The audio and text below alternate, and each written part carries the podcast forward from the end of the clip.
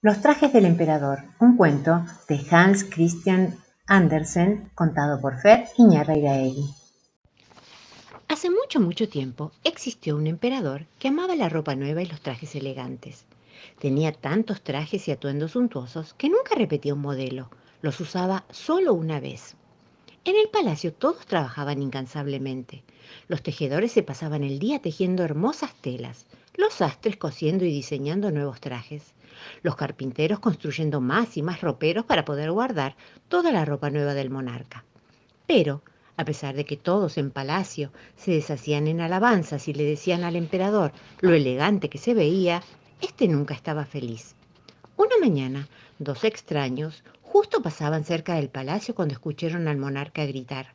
No tengo nada que ponerme para mi cumpleaños. Quiero algo especial. Nunca antes visto. Quiero un traje especial, súper especial.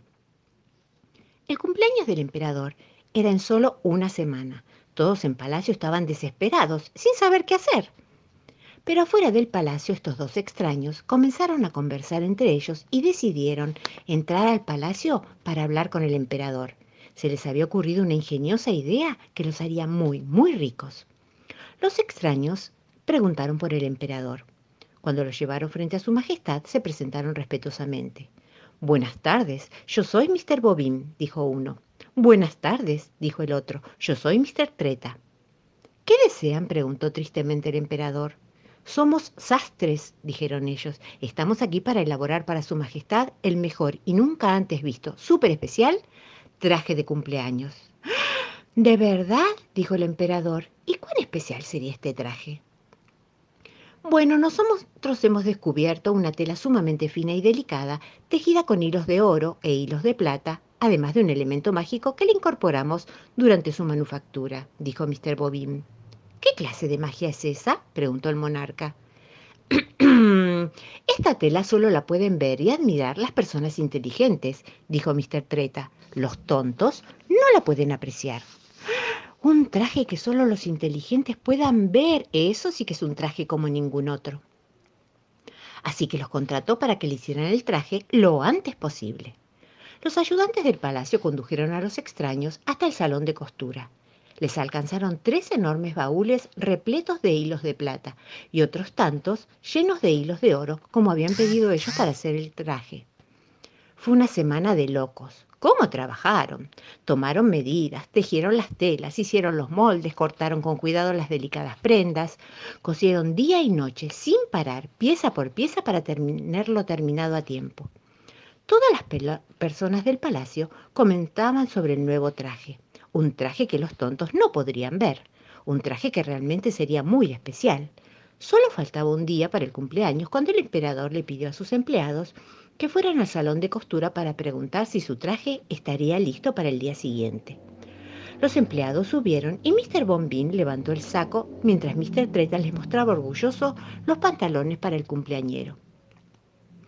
¿Qué les parecen? preguntaron a los enviados. Pero como ellos no querían pasar por tontos, solo dijeran que todo era maravilloso y que le comunicarían a su majestad lo bien que estaban trabajando. El emperador estaba encantado con todo lo que le contaron sus ayudantes. Mañana voy a usar todo el día mi traje nuevo y todos podrán verlo. Claro, menos los tontos, dijo feliz de la vida. Al día siguiente, los sastres trajeron el traje para el cumpleañero y se lo pusieron. Destacaban con entusiasmo. Miren cómo brillan los hilos de oro, vean cómo resaltan las delicadas platas. Los empleados solo decían, ¡Oh! ¡Ah! Pero el emperador no decía nada. ¿Es que el emperador era un tonto? ¿Y no lo llegaba a ver? Esto se lo preguntaban todos, incluso el mismo monarca. ¿Cómo es que no lo veía? Si sus empleados decían que era hermoso, ¿cómo es que él, el emperador, no lo llegaba a ver? Mr. Bombín le propuso ayudarlo a ponerse los pantalones, mientras Mr. Treta lo ayudaba con el saco. Le queda pintado, le dijeron. Definitivamente es el traje para usted. Mientras tanto, en las calles, la gente del reino estaba reunida. Amaban a su emperador y querían desearle un muy feliz cumpleaños. También deseaban ver el fabuloso traje que se había mandado hacer y del que todos hablaban. Primero hubo un desfile de carrozas, luego pasaron los malabaristas. Detrás de estos los payasos y juglares llenaron las calles de papelitos de colores y alegre música y canciones. Finalmente llegó el gran momento. Sonaron las trompetas, y apareció orgulloso el emperador, con su carruaje doblando la esquina. ¡Es maravilloso! gritó alguien. ¡Es increíble! gritó otro. ¡Indescriptible! se oyó por otro rincón. Todos comentaban con sus ¡Oh! ¡Ah! ¡Súper! Cuando de pronto una niña pequeña gritó desde arriba de un árbol. ¡Miren, el emperador está en calzoncillos! ¡No se puso ropa! La banda dejó de tocar. Los caballos dejaron de marchar. Los juglares hicieron silencio. Las banderas dejaron de flamear. Sí, dijeron todos en un susurro. La niña tiene razón. El emperador se puso todo colorado. Tenía mucha vergüenza. Alguien le acercó un viejo abrigo para que se cubriera y otra persona le prestó un par de pantalones. Todos estaban muy callados mientras el emperador se vestía, pero éste los miró con una gran sonrisa y las risas sonaron por todo el pueblo. Fuimos todos unos tontos, dijo el emperador menos esta pequeña, que no temió en decir la verdad. Así que la voy a nombrar mi nueva consejera real. La ayudó a subirse al carruaje e invitó a todos a comer torta y helado en los jardines del palacio. Y ustedes se preguntarán qué pasó con estos dos sastres estafadores. Bueno, el emperador los castigó con trabajos comunitarios y los obligó a hacerles trajes a todos los del pueblo.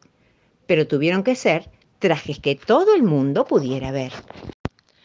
Allá en la fuente había un chorrito, se hacía grandote, se hacía chiquito, estaba de mal humor, pobre chorrito tenía calor. Estaba de mal humor, pobre chorrito tenía calor. Allá en la fuente las hormiguitas la lavan sus enagüitas, porque el domingo se van al campo todas vestidas de rojo y blanco. Pero al chorrito no le gustó que lo vinieran a molestar. Se hizo chiquito y se escondió entre las piedras de aquel lugar. Nico y Sebas, un cuento de René Scudier, contado por Fer Iñárritu. La mamá de Nico vive en una casa rodante verde con cortinas azules. La mamá de Sebas vive en un departamento azul con cortinas verdes. La mamá de Sebas mira por la ventana del departamento y dice, ¿Cómo puede alguien vivir en una casa rodante? Es estrecha, es fría, es oscura, huele a perro, a tierra, huele mal. La mamá de Nico mira por la ventana de la casa rodante y dice, ¿cómo puede alguien vivir en un departamento? No se mueve, está todo el tiempo quieto, es caluroso, huele a ropa sucia y a lavandina. huele mal. Nico va a buscar a Sebas al departamento azul. La mamá de Sebas le pregunta, ¿Vos quién sos? ¿Y dónde vivís? Nico responde, me llamo Nicolás, vivo en la casa rodante verde con cortinas azules. La mamá de Sebas le dice, vete. Vos no vivís en un departamento y no tenés olor a lavandina, ni a gas, ni a asado, ni a fideos. Olés mal. Sebas va a buscar a Nico a la puerta de la casa rodante. La mamá de Nico le pregunta, ¿quién sos? ¿Dónde vivís? Sebas responde, me llamo Sebastián, vivo en el departamento verde con cortinas azules. La mamá de Nico entonces le dice, Vete. Vos no vivís en una casa rodante, no tenés olor a tierra ni a perro, tampoco a salchicha ni a manzanas del camino. Olés mal. La mamá le dice a Sebas, no quiero que juegues con ese chico de la casa rodante. La mamá de Nico le dice a Nico, no quiero que juegues con ese chico del departamento. Nico y Sebas van al colegio por distintas veredas. Durante el recreo no juegan juntos, son obedientes. Por la tarde Sebas le dice a su mamá, no jugué con Nico. Nico le dice a su mamá, no jugué con Sebas. Y las mamás dicen, muy bien, no son gente como nosotros. Un día la escuela entera va a pasear al campo. Los niños recogen flores en un prado junto a un arroyo.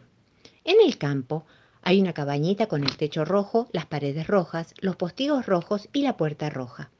De pronto empieza a llover. Plic, fuerte, muy fuerte durante mucho, mucho tiempo. Todos los chicos de la escuela se guarecen bajo los árboles.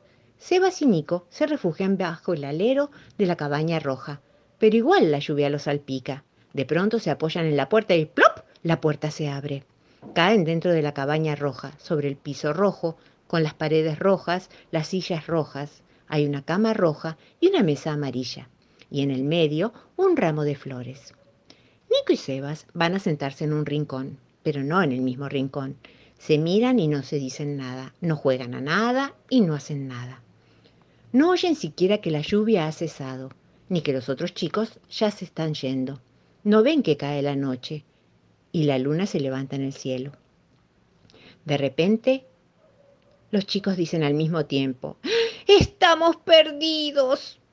Nico dice, no importa, estamos como en la casa rodante, no temas. Sebas dice, no importa, estamos como en mi departamento, no temas. Y se ríen porque los dos hablaron al mismo tiempo. Nico pregunta, ¿sabes volver? Y Sebas contesta, no, está demasiado oscuro afuera, hay que esperar hasta mañana. Nico tiene un trozo de chorizo en el bolsillo y se lo da a Sebas. Sebas tiene un poco de chocolate y se lo da a Nico. En el cajón encuentran un cabito de vela y una caja de fósforos.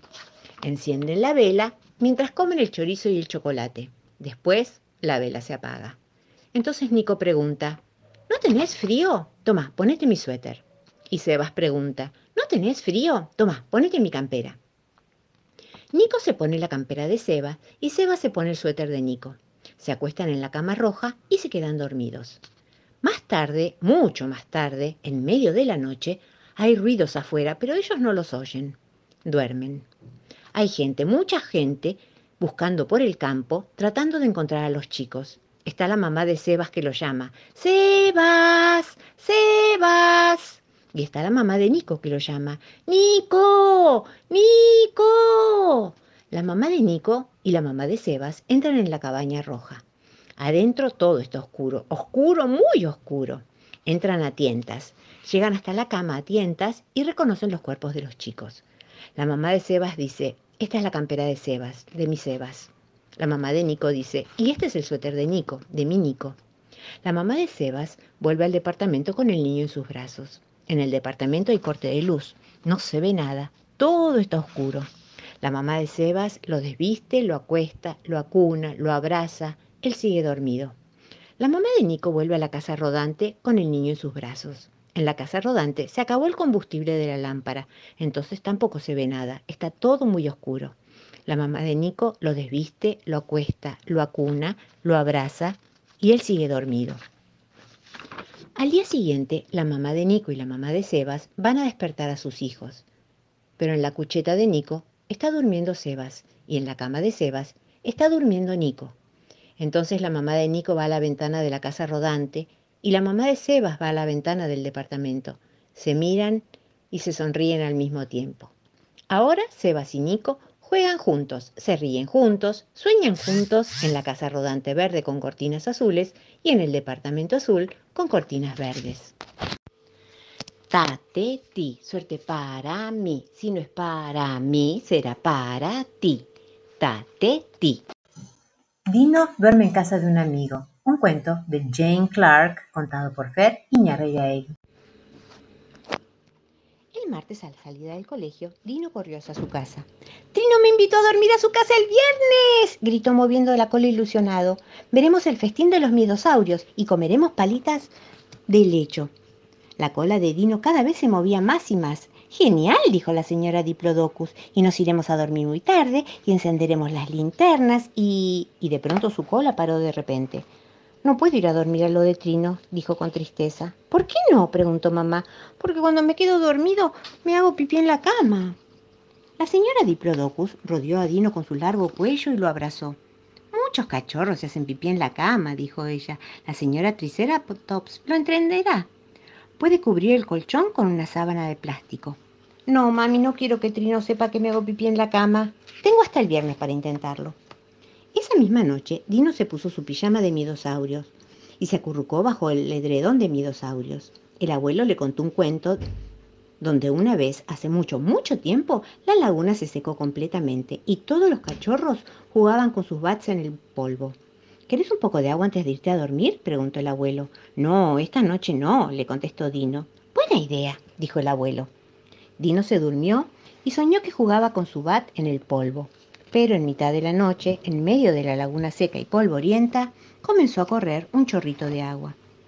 El miércoles por la mañana, la señora Diplodocus cambió las sábanas. Quedan pocos días para el viernes, dijo. Deja que llame a la mamá de Trino. No, mami, no quiero. No quiero que Trino sepa que me hago pipí en la cama. Tengo hasta el viernes para intentarlo. Esa misma noche, Dino se puso su pijama picotosaurios y se acurrucó bajo el edredón de picotosaurios. Papá le contó un cuento sobre un desierto muy seco donde los cachorros jugaban a tirarse por la arena de las dunas. Voy al baño antes de apagar la luz, dijo Dino. Buena idea, dijo papá. Dino se durmió y soñó que jugaba a tirarse por la arena de las dunas. Pero en mitad de la noche y en medio del desierto comenzó a formarse un gran charco de agua.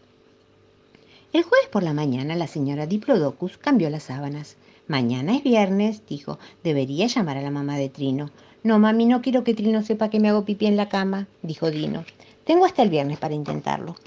Esa misma noche, Dino tuvo que ponerse su viejo pijama de oso de las cavernas y se acurrucó bajo su viejo edredón, también del oso de las cavernas, porque todo lo demás se estaba lavando. Mamá trajo el álbum de fotos y se rieron juntos recordando el día en que Dino se enterró en la arena de la playa. Despertame cuando te vayas a dormir, mamá, le pidió Dino. Así voy al baño. Buena idea, dijo mamá, y así lo hizo. Dino se durmió y soñó que se enterraba en la arena de la playa. Pero en mitad de la noche y en medio de la playa, la marea comenzó a subir. El viernes por la mañana, la señora Diplodocus cambió las sábanas, Después guardó el pijama de midosaurios en la bolsa de Dino para que lo llevara a la casa de su amigo Trino. Voy a llamar a la mamá de Trino ahora mismo, dijo la mamá. Pero la señora Triceratops no estaba en casa. ¡Oh, qué alivio! dijo Dino. No quiero que Trino sepa que me hago pipí en la cama. Esta noche lo conseguiré. Ese viernes, después del colegio, Dino pasó una tarde estupenda en casa de Trino. La señora Triceratops les preparó helechitos fritos para merendar, vieron el festín de los miedosaurios y comieron palomitas de lecho y bebieron batidos de piñones. Es hora de irse a la cama, dijo la señora Triceratops. ¿Quieren un vaso de agua antes de dormir? No, gracias, dijeron Dino y Trino a la vez. Dino y Trino se pusieron sus pijamas de miedosaurios, que eran idénticos, y se acurrucaron bajo las sábanas de miedosaurios, que también eran idénticas junto a sus osos de las cavernas de peluche. Dino estaba muy cansado, pero no quería quedarse dormido para no hacerse pipí en la cama. ¿Por qué no nos quedamos despiertos toda la noche? dijo Dino con un gran bostezo. Buena idea, dijo Trino, a quien se le había contagiado el bostezo. Encendieron las linternas, pero sus ojitos no tardaron en cerrarse. Dino y Trino se quedaron dormidos y tuvieron pesadillas sobre miedosaurios. El miedosaurio gigante los perseguía por las laderas nevadas de un volcán.